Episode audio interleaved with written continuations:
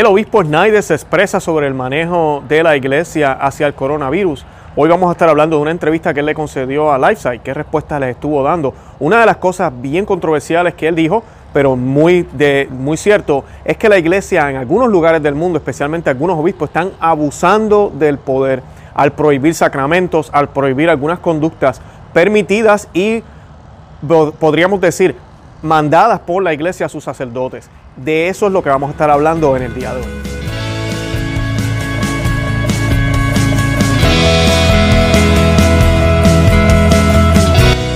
Bienvenidos a Conoce, Ama y Vive tu Fe. Este es el programa donde compartimos el Evangelio y profundizamos en las bellezas y riquezas de nuestra fe católica. Les habla su amigo y hermano Luis Román y quisiera recordarles que no podemos amar lo que no conocemos y que solo vivimos lo que amamos. Hoy les vamos a estar compartiendo esta entrevista hecha por el periódico, a mí, por el noticiero o portal noticioso, disculpen, de Lightside, eh, por la reportera Diane Montana. Eh, tenemos el texto en escrito, lo hemos traducido al español y se lo vamos a estar presentando a ustedes en el día de hoy con algunas imágenes para que lo puedan ver. En él, el obispo Schneider toca diversos temas sobre el manejo del coronavirus, cómo la iglesia ha reaccionado y cómo el los gobiernos han reaccionado y cuál es el contraste entre una y la otra y qué cosas deberían estar pasando en el lado de nosotros, qué es lo más importante, lo natural, lo espiritual. Todo eso lo, lo toca el obispo Schneider con la sabiduría que ustedes ya conocen que este hombre de Dios eh, tiene. Además de eso, yo quisiera hablarle de algunas cosas que están sucediendo alrededor del mundo en diferentes diócesis, buenas y malas, para que tengamos una mejor perspectiva de lo que está sucediendo en el mundo católico. Pero antes de eso, yo quisiera, quisiéramos un salve a la Santísima Virgen María para que nos proteja y nos cuide. Quisiera hacer este salve especialmente por los doctores y enfermeros y enfermeras y, todo el, el, equipo, todos los médicos a nivel mundial, todo el que trabaja en medicina, por, porque están luchando contra esta pandemia, que están atendiendo enfermos. Eh, ellos son los que están al frente de batalla. También a todos los sacerdotes valientes que están yendo a esos lugares también a impartir bendiciones, a ofrecer consejos, que se han atrevido a ir, algunos en desobediencia contra su obispo, que el Señor los bendiga por eso. Y pues a los que están confesando, a los que están celebrando misa todavía, algunos hasta con público, eh, oremos por todos ellos y por la iglesia entera para que el Señor les dé fortaleza. Así que hacemos este salve en el nombre del Padre y del Hijo y del Espíritu Santo. Amén.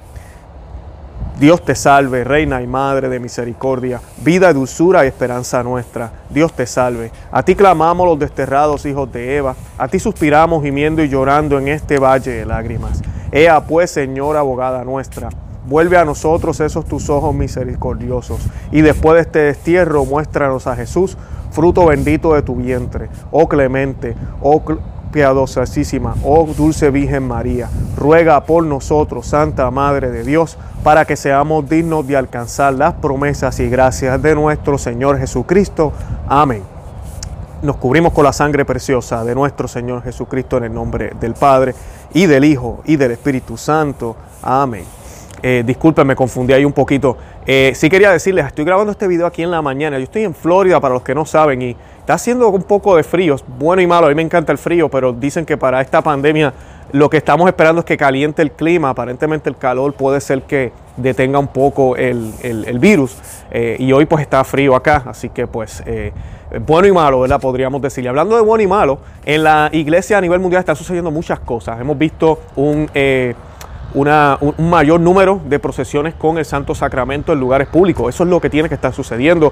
Es lo que hemos estado promoviendo aquí en el canal de Conoce Ama y Vive tu Fe. le estamos diciendo a las personas que hablen con sus sacerdotes para que salgan a las calles, para que eh, bendigan al pueblo con el Santo Sacramento expuesto. Lamentablemente en España un obispo regañó a un sacerdote hace poco eh, por estar haciendo esto, eh, sin tener contacto con nadie, sin tener que violar a las regulaciones del gobierno. Él regañó a este sacerdote por estar haciendo esto. Así que vemos el contraste, vemos obispos haciéndolo. Aquí en Texas hace poco uno de los obispos fue a una de las luces, nosotros le decimos luces, a uno de los semáforos, intersecciones, donde más automóviles pasan y allá fue, hizo una oración y estuvo el Santísimo, ¿verdad? Expuesto para todos los carros que pasaban. Eso es lo que tenemos que hacer, es poner al Señor, recordarle a la gente que lo sobrenatural existe, que Dios existe, que la, la, verdadera solución para esta enfermedad comienza desde lo sobrenatural. Luego el Señor con su sabiduría podrá orientar a los doctores, podrá orientar a las enfermeras, podrá ayudarnos como seres humanos con nuestro intelecto a poder solucionar este problema grave que tenemos, porque esta situación es grave, esto no es nada bueno. Pero tenemos que tener fe y esperanza de que el Señor está con nosotros. Y una de las cosas que tiene que suceder es arrepentirnos, arrepentirnos de todo lo malo que hemos hecho. Y lamentablemente hemos visto buenas homilías, déjame decir, afortunadamente hemos visto buenas homilías donde los sacerdotes se están enfocando en lo sobrenatural, se están enfocando en las realidades eternas, que es lo que deberíamos estar hablando hoy. Eso no se trata de aterrorizar a la gente, es una realidad, todos nos vamos a morir, con pandemia o sin pandemia. Pues mira, hablemos del cielo, hablemos del infierno, hablemos de todo lo que va a suceder después de la tierra y qué tenemos que hacer para estar preparados. Porque puede ser que sea esta pandemia la causa para que yo salga de este mundo al otro. O puede ser mi vida, mira, me volví viejo y ya, y me morí. No sabemos qué va a ser, nadie conoce, ¿verdad?, el día que se va a morir. El Señor solo tiene, ¿verdad?, eso contado para nosotros y nosotros no sabemos cuándo. De esas son las homilías que se deberían hablar y hemos visto también una, muchos sacerdotes haciendo eso, pero hemos visto muchos que no, se han enfocado simplemente en el hecho de hablar de que Dios está con nosotros, que somos buenos, que no importa lo que hemos hecho, el Señor está con nosotros. Y sí existe la misericordia, pero la misericordia y la justicia van de la mano. Nosotros hicimos ya varios videos, los invito a que vayan al canal y visiten eh, esos videos. Y hemos estado hablando de este problema de no predicar la verdadera justicia. Yo quisiera que cada día sean más los obispos, y lo van a ver ahorita en la entrevista, donde realmente le hagan un llamado a los gobiernos a que, a que consagren a sus países a Dios en esta pandemia, a que le inviten al pueblo a rezar, a orar, a pedir a Dios por esta pandemia. Sí, tenemos que tomar todas las precauciones y eso no es tener poca fe, no me tomes a mal, tampoco podemos tentar a Dios. O sea que nosotros tenemos que tomar las precauciones, lavarnos las manos, guardar distancia, si es posible quedarnos en la casa, si el gobierno donde usted vive dijo que se tiene que quedar en la casa, quédese en la casa, ¿verdad? No podemos hacer nada contra eso. Pero no podemos olvidar lo más esencial, la oración. No podemos olvidar lo más esencial, el ayuno, el sacrificio, la mortificación. La iglesia debería estar hablando de esto constantemente, todo el tiempo, por todos los medios, desde Roma hasta el último sacerdote que se ordenó, a todos los gobiernos. Tenemos que arrepentirnos. No más aborto, no más eh, eh, eh, esta agenda gay, no más lujuria, pornografía, todo esto que está sucediendo, corrupción, tráfico humano, aborto. Ahorita, para que vean el contraste, tenemos gobiernos que han consagrado a sus países. Los otros días le enseñábamos la noticia del gobernante de Polonia, del presidente de Polonia. Hemos visto algunos de Centroamérica haciendo lo mismo, como también hemos visto lo contrario. Ahorita mismo también sale una noticia, si no me equivoco, creo que es en Inglaterra, donde ahora quieren aprobar los abortos en la casa, a domicilio, en la casa, eh, para que las mujeres no tengan que salir y sea más seguro para ellas. Miren eso, más sangre derramada, sangre que clama al cielo, sangre que nos va a llevar a la perdición. Y la iglesia debería ser la que da ese mensaje. Además de eso, tenemos ahora las misas en casa, ¿verdad? La mayoría de las personas ya tienen aprobación. Esto es bien importante. Vamos a hacer un video sobre las misas en la casa. Cómo podemos celebrar la Santa Misa, el santo sacrificio de la misa desde el hogar. Esto es bien importante, que su obispo haya dicho que usted lo puede hacer. Que su obispo le haya pedido a la diócesis que no asista a la misa el domingo por X y Y razón.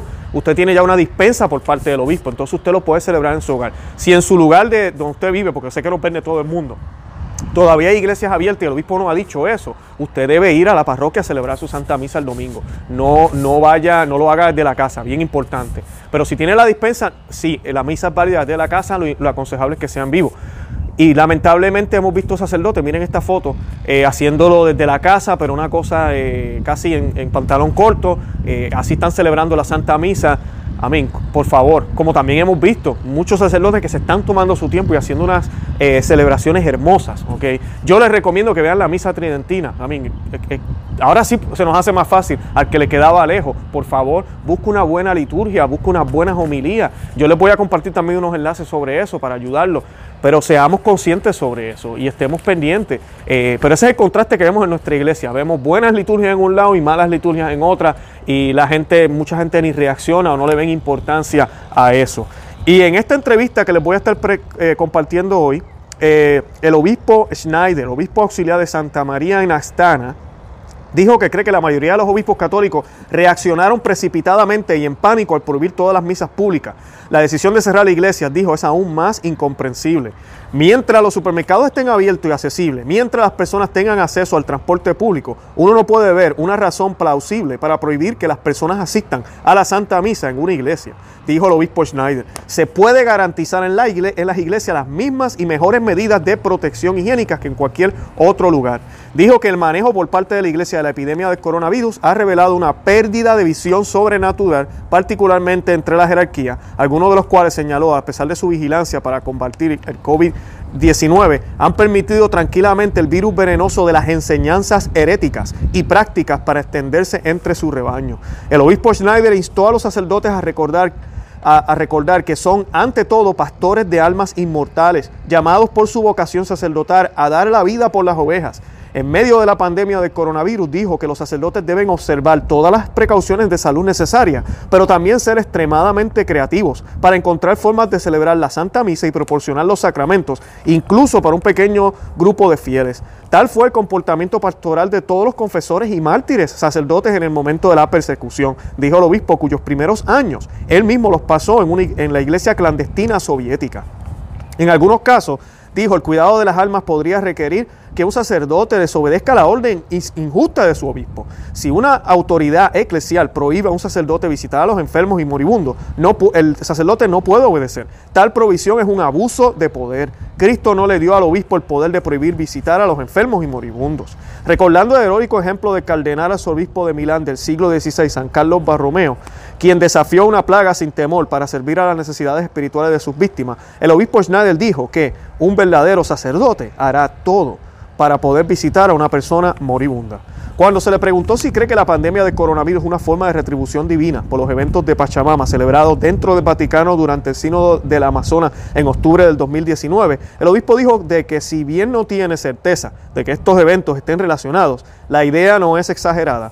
La veneración de cultos al ídolo pagano de la Pachamama dentro del Vaticano con la aprobación del Papa fue sin duda un gran pecado de infidelidad al primer mandamiento del Decálogo. Fue una abominación, dijo, pero agregó que tales actos de idolatría fueron la culminación de una serie de actos de infidelidad para salvaguardar el depósito divino de la fe por parte de muchos miembros del alto rango de la jerarquía que lleva ya más de seis o siete décadas recordando la amenaza del castigo del Señor y el llamado al arrepentimiento dirigida a los obispos en el libro del Apocalipsis. El obispo Schneider dijo que está convencido de que Cristo repetirá las mismas palabras al Papa Francisco y a otros obispos que permitieron la veneración de la Pachamama en el Vaticano y que aprobaron implícitamente las relaciones sexuales fuera de un matrimonio válido, al permitir que los católicos divorciados y vueltos a casar sexualmente activos reciban la Sagrada Comunión.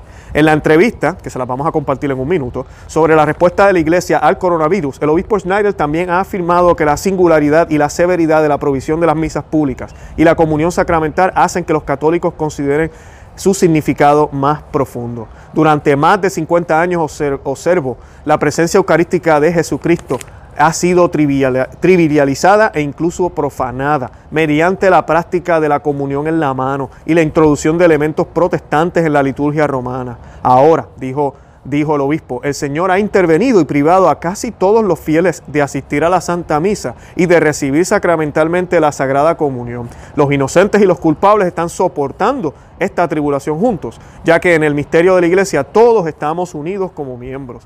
Para restituir a Dios, dijo, que el Papa y los obispos deben realizar urgentemente un acto público de reparación en Roma por los pecados contra la Sagrada Eucaristía, una vez que la pandemia de coronavirus esté bajo control. También dijo que el Papa debería emitir normas concretas que inviten a toda la Iglesia a volverse hacia el Señor en la liturgia y a prohibir la práctica de la comunión en la mano. La Iglesia, dijo, no puede continuar sin castigo para tratar al Santo de los Santos en la pequeña en las pequeñas hostias sagradas de una manera tan minimalista e insegura.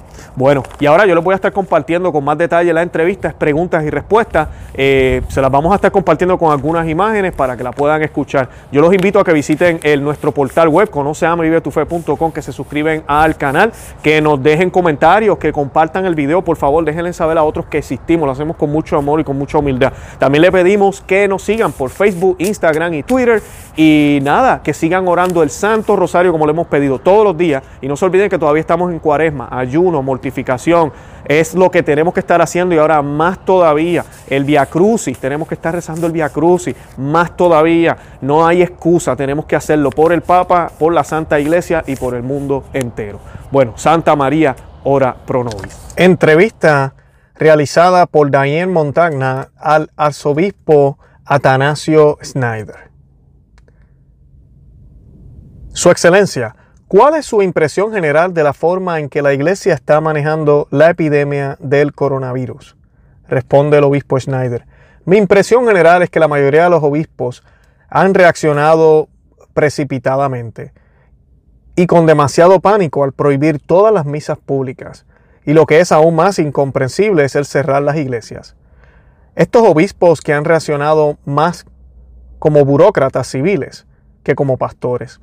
Al centrarse demasiado exclusivamente en todas las medidas de protección higiénica, han perdido una visión sobrenatural y han abandonado la primacía del bien eterno de las almas.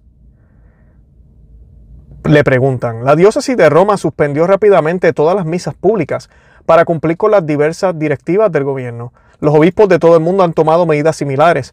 Los obispos polacos, por otro lado, han, han pedido que se celebren más misas para que la congregación sea más pequeña.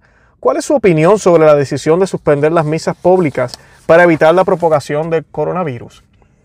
Responde el obispo Schneider, mientras los supermercados estén abiertos y accesibles, mientras las personas tengan acceso al transporte público, uno no puede ver una razón plausible para prohibir que las personas asistan a la Santa Misa en una iglesia. Se podría garantizar a las iglesias las mismas y mejores medidas de protección higiénica. Por ejemplo, antes de cada misa uno podía podría desinfectar los bancos y las puertas y todos los que entraban a la iglesia podían desinfectarse las manos. También se podrían tomar otras medidas similares. Se podría limitar el número de participantes y aumentar la frecuencia de la celebración de la misa. Tenemos un ejemplo inspirador de una visión sobrenatural en tiempos de epidemia en el presidente de Tanzania, John Magufuli. Presidente Magufuli es, católico practicante y el domingo 22 de marzo del 2020, domingo del Aitare, en la Catedral de San Pablo, en la capital de Tanzania, en Dodoma, dijo, insisto a ti, insisto para ti, mis hermanos cristianos e incluso musulmanes, no tengan miedo, no dejen de reunirse para glorificar a Dios y alabarlo. Por eso, como gobierno, no cerramos iglesias o mezquitas. En cambio, deben estar siempre abiertos para que la gente busque refugio en Dios. Las iglesias son lugares donde las personas pueden buscar la verdadera curación, porque allí reside el Dios verdadero. No tengas miedo de alabar y buscar el rostro de Dios en la iglesia. Cerramos la frase del presidente John Magufuli. Refiriéndose a la Eucaristía, continuó el, obispo Schneider, el presidente Magufuli también pronunció estas palabras alentadoras y dijo, el coronavirus no puede sobrevivir en el cuerpo eucarístico de Cristo, pronto se quemará. Es exactamente por eso que no entré en pánico mientras recibía la Sagrada Comunión, porque sabía que con Jesús en la Eucaristía estoy a salvo. Este es el momento de construir nuestra fe en Dios. Cerramos la frase. Le preguntan al obispo Schneider, ¿cree que es responsable de un sacerdote celebrar una misa privada con unos pocos fieles laicos presentes mientras toma las precauciones de salud necesarias? Responde el obispo, es responsable y también meritorio, y sería un acto pastoral pastoral auténtico, siempre que el sacerdote tome las precauciones de salud necesarias. Le preguntan, los sacerdotes están en una posición difícil en esta situación. Algunos buenos sacerdotes están siendo criticados por obedecer las instrucciones de su obispo de suspender misas públicas, mientras continúan celebrando una misa privada. Otros buscan formas creativas de escuchar confesiones, mientras buscan salvaguardar la salud de las personas. ¿Qué consejo le daría a los sacerdotes para vivir su vocación en estos tiempos? Responde el obispo, los sacerdotes deben recordar que son antes todo pastores de almas inmortales. Deben imitar a Cristo quien dijo, el buen pastor da su vida para sus, por sus ovejas. El que es asalariado y no pastor de quien no son las ovejas, ve venir al lobo y deja las ovejas y huye. Y el lobo los arrebata y los dispersa. Huye porque es un asalariado y no le importan las ovejas. Soy el buen pastor, yo, sé, yo conozco a los míos y los míos me conocen a mí. Juan 10, 11, 14. Si un sacerdote observa de manera razonable todas las precauciones de salud necesarias y usa discreción, no tiene que obedecer las instrucciones de su obispo o del gobierno de suspender las misas para los fieles. Dichas directivas son una ley humana pura. Sin embargo, la ley suprema en la iglesia es la salvación de las almas. Los sacerdotes en tal situación tienen que ser extremadamente creativos para proveer a los fieles, incluso para un grupo pequeño, la celebración de la Santa Misa y la recepción de los sacramentos. Tal fue el comportamiento pastoral de todos los confesores y mártires sacerdotes en el momento de la persecución. Le preguntan, ¿es legítimo el desafío de, a la autoridad, particularmente a la autoridad eclesial, por parte de los sacerdotes? Por ejemplo, si, si se le dice a un sacerdote que no vaya a visitar a los enfermos y moribundos. Responde el obispo Schneider, si una autoridad eclesial prohíba al sacerdote visitar a los enfermos y moribundos, no puede obedecer. Tal provisión es un abuso de poder. Cristo no le dio al obispo el poder de prohibir visitas a los enfermos y moribundos. Un verdadero sacerdote hará todo lo posible para visitar a una persona moribunda, Muchos sacerdotes lo han hecho incluso cuando eso significaba poner sus vidas en peligro, ya sea en el caso de una persecución o en el caso de una epidemia. Tenemos muchos ejemplos de tales sacerdotes en la historia de la iglesia. San Carlos Borromeo, por ejemplo, dio la Sagrada Comunión con sus propias manos en la lengua de las personas moribundas que estaban infectadas con la peste. En nuestros días tenemos al conmovedor y edificante ejemplo de sacerdotes, especialmente en la región de Bérgamo, en el norte de Italia, que fueron infectados y murieron porque cuidaban a los parientes, disculpen, a los pacientes moribundos del coronavirus. Un sacerdote de 72 años con coronavirus murió hace unos días en Italia, después de abandonar el ventilador que necesitaba para sobrevivir y permitió que se lo administraran a un paciente más joven. No ir a visitar a los enfermos y moribundos es el comportamiento más de un asalariado que de un pastor. Le preguntan, tus primeros años los pasaste en la iglesia subterránea soviética. ¿Qué idea o perspectiva le gustaría compartir con los fieles laicos que no pueden asistir a misa y en algunos casos ni siquiera pueden pasar tiempo ante el sagrado sacramento porque todas las iglesias de su diócesis han estado cerradas? Responde el obispo, animaría a los fieles a hacer frecuentes actos de comunión espiritual. Podrían leer y contemplar las lecturas diarias de la misa y todo el orden de la misa podrían enviar a su santo ángel de la guarda a adorar a Jesucristo en el tabernáculo en su nombre, podrían unirse espiritualmente con todos los cristianos que están en prisión por el bien de su fe, con todos los cristianos que están enfermos y en cama, con todos los cristianos moribundos que se ven privados de los sacramentos. Dios llenará este tiempo de privación temporal de la Santa Misa y el Santísimo Sacramento con muchas gracias. Le preguntan al obispo, el Vaticano anunció recientemente que las liturgias de Pascua se celebrarían sin el fiel presente. Más tarde especificó que está estudiando formas de implementación y participación que respeten las medidas de seguridad implementadas para prevenir la propagación del coronavirus. ¿Cuál es su opinión sobre esta decisión? Responde el obispo, dada la estricta provisión de las reuniones masivas por parte de las autoridades gubernamentales italianas, uno puede entender que el Papa no puede celebrar las liturgias de la Semana Santa con la asistencia de un gran número de fieles.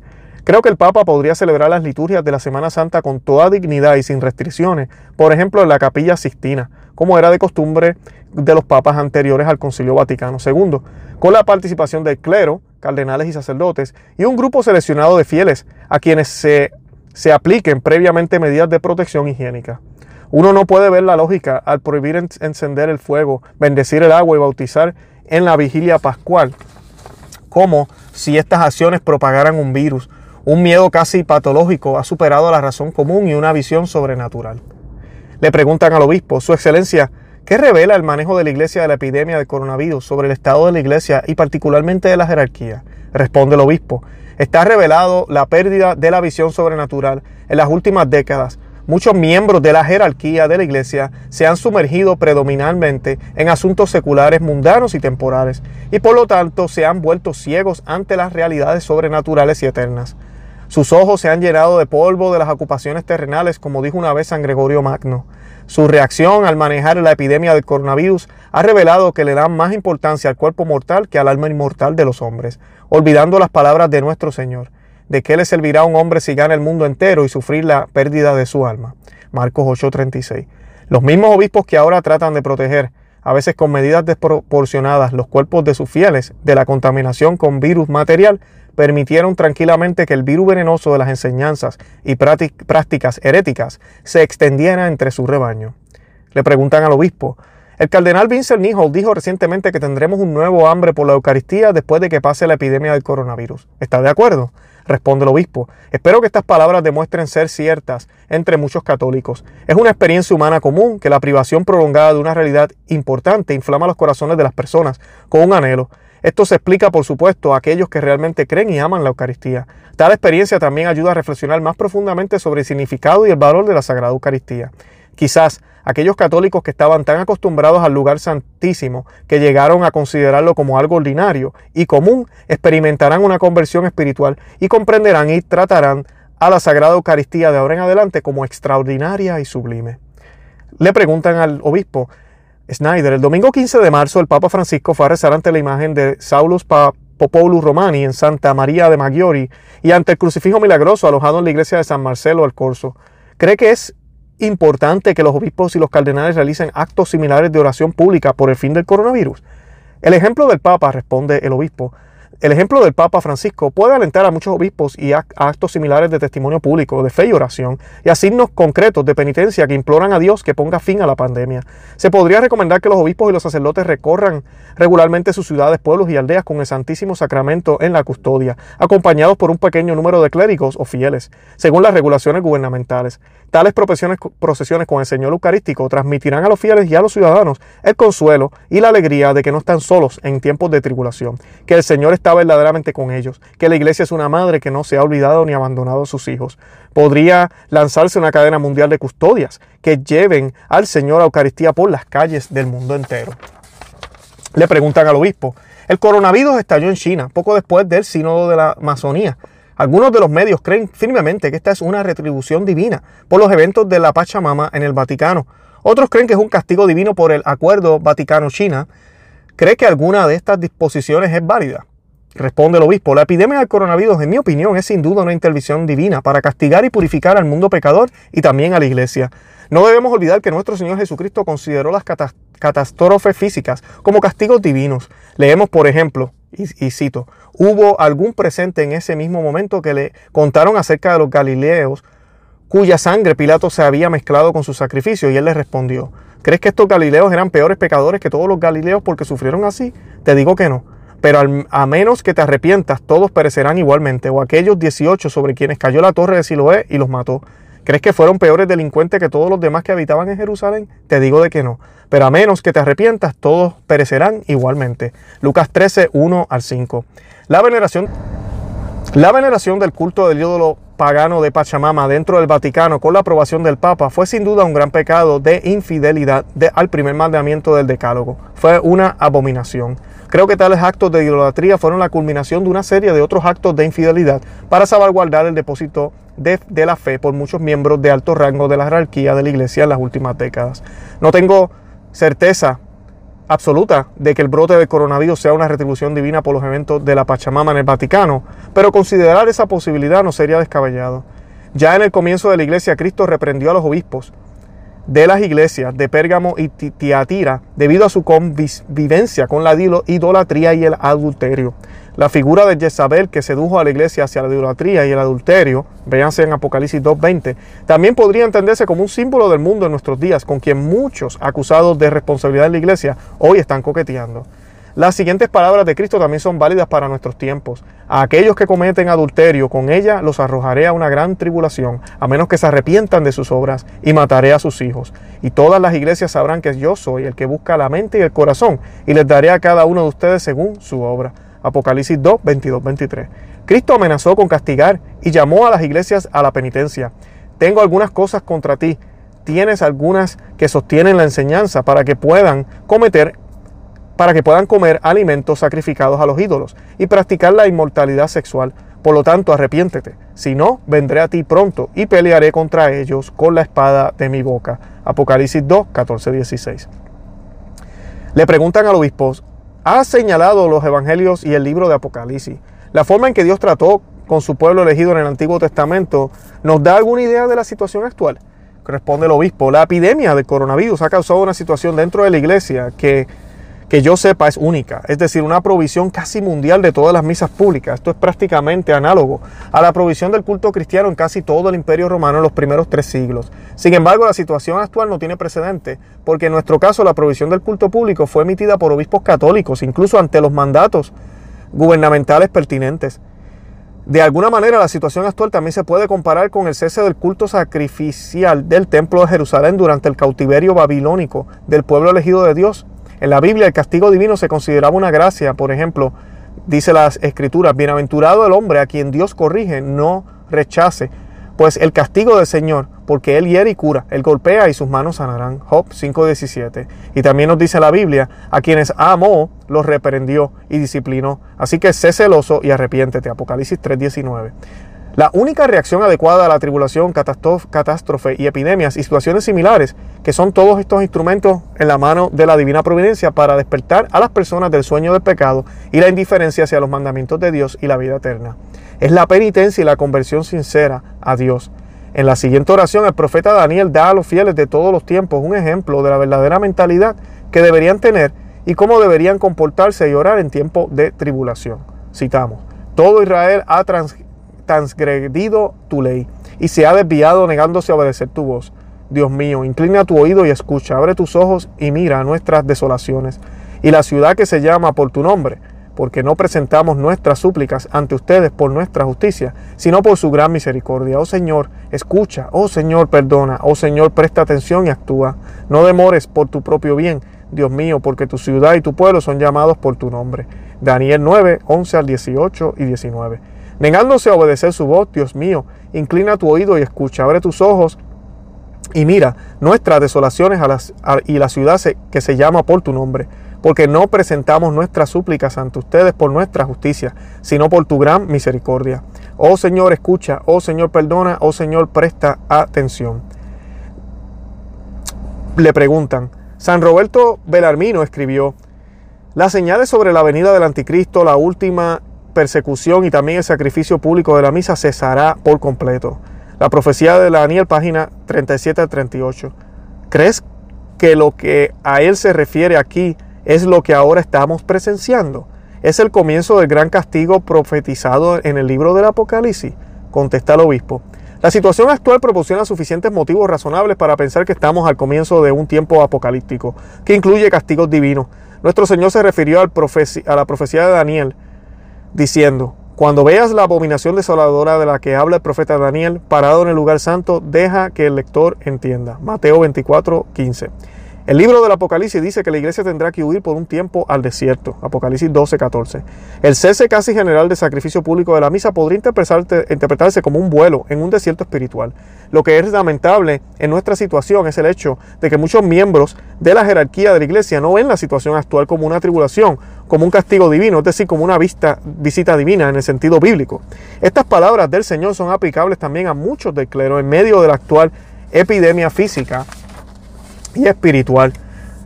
Dice Lucas 19:14, no has conocido el momento de tu visita. La situación actual de esta prueba ardiente debe ser tomada en serio por el Papa y los obispos para llevar a una conversión profunda de toda la iglesia. Si esto ocurre, entonces el mensaje de la siguiente historia de Sorek Kierkegaard se aplicará también a nuestra situación actual. Citamos, se produjo un incendio detrás de un escenario en el teatro, el payaso salió a advertir al público, pensaron que era una broma y aplaudieron. Él lo repitió, la exclamación fue aún mayor. Creo que así es como el mundo llegará a su fin. Un aplauso general de, ingenio que cree que es una broma. La situación actual de esta prueba ardiente debe ser tomada en serio por el Papa y los obispos para llevar a una conversión profunda de toda la iglesia. Si esto no ocurre, entonces el mensaje de la siguiente historia de Soren Kierkegaard se aplicará también a nuestra situación actual. Se produjo un incendio detrás del escenario en un teatro, el payaso salió a advertir al público, pensaron que era una broma y aplaudieron. Él lo repitió y la aclamación fue aún mayor. Creo que así es como el mundo llegará a su fin. Un aplauso general de ingenio y creen que es una broma. Su excelencia le preguntan al obispo, ¿Cuál es el significado más profundo detrás de todo esto? La situación del cese público de la Santa Misa, contestó el obispo, y la Sagrada Comunión Sacramental es tan única y grave que uno puede descubrir detrás de todo esto un significado más profundo. Este evento se produjo casi 50 años después de la introducción de la comunión en la mano en 1969 y una reforma radical del rito de la misa en 1969 y 70, con sus elementos protestantes y su estilo de celebración horizontal e instructivo. Durante más de 50 años, el cuerpo de Cristo había sido, en su mayor parte, involuntariamente pisoteado por los pies del clero y los laicos en las iglesias católicas de todo el mundo. El robo de las hostias sagradas también ha aumentado en un ritmo alarmante. La praxis de tomar la Sagrada Comunión directamente con las propias manos y dedos se asemeja cada vez más al gesto de tomar comida común, en no pocos católicos, la práctica de recibir la comunión en la mano ha debilitado la fe en la presencia real, en, la transustanciación y en el carácter divino y sublime de la sagrada hostia. La presencia eucarística de Cristo con el tiempo se ha convertido inconscientemente para estos fieles en una especie de pan sagrado o símbolo. Ahora el Señor ha intervenido y privado a casi todos los fieles de asistir a la misa y de recibir sacramentalmente la Sagrada Comunión. En no pocos católicos, la práctica de recibir la comunión en la mano ha debilitado la fe en la presencia real de Cristo. Los inocentes y los culpables están soportando esta tribulación juntos. ya que en el ministerio de la iglesia todos están mutuamente unidos como miembros. Si un miembro sufre, todos sufrimos juntos. Corintios 12, 26. El cese actual de la Santa Misa y la Sagrada Comunión Pública podría ser entendido por el Papa y los obispos como una represión divina durante los últimos 50 años de profanaciones y tribulaciones eucarísticas, y al mismo tiempo como un llamamiento misericordioso para una auténtica conversión eucarística de la Iglesia entera que el Espíritu Santo toque el corazón del Papa y los obispos y los mueva a emitir normas litúrgicas concretas para que la adoración eucarística de todas las iglesias pueda purificarse y orientarse nuevamente hacia el Señor.